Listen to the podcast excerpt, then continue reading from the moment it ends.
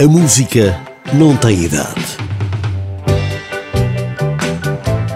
Pat Boone, nascido nos Estados Unidos, foi um intérprete com inúmeros sucessos em disco e também no cinema. Em 1957, uma das suas canções foi top mundial. Love Letters in Sand, Cartas de Amor na Areia. On a day like today,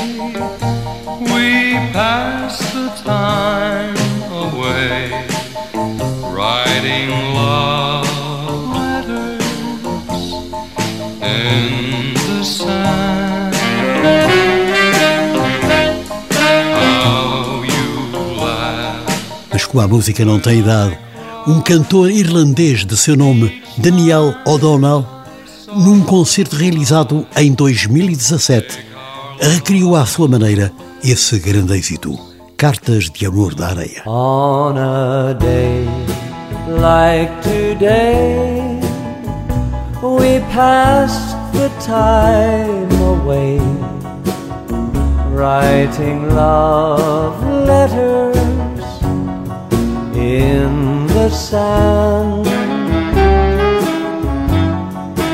How you laughed when I cried each time I saw the tide take our love letters from the sand.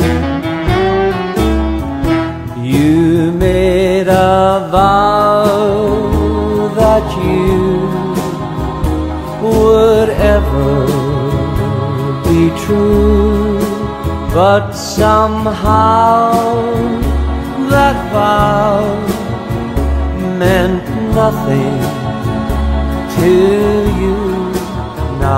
my broken heart aches with every wave that breaks over love letters in the sand.